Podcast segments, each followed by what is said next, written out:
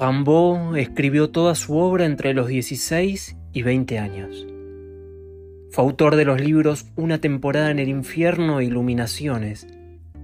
Le bastó eso para dar vuelta a la poesía y anticipar el surrealismo medio siglo antes.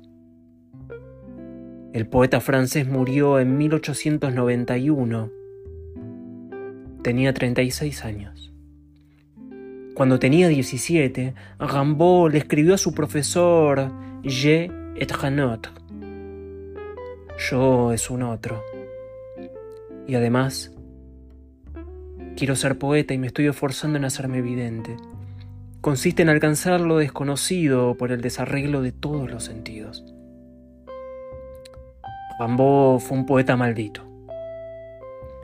Sacudió Londres entre sus amores con Paul Verlaine sus amores con el opio. Su vida está sondeada por gloria y desastres.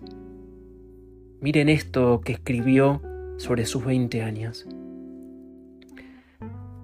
Desterradas las instructivas voces, amargamente sosegada la ingenuidad física, adagio,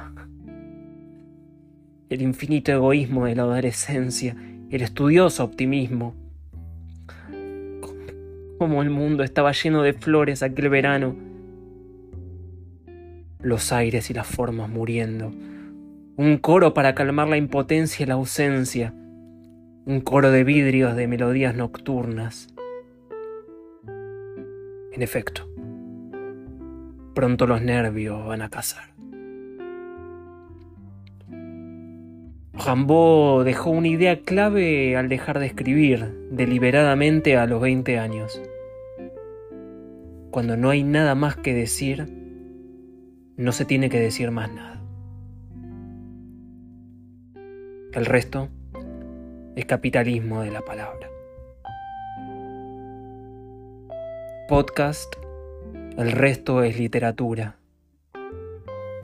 Lectura y narración Daniel Meca.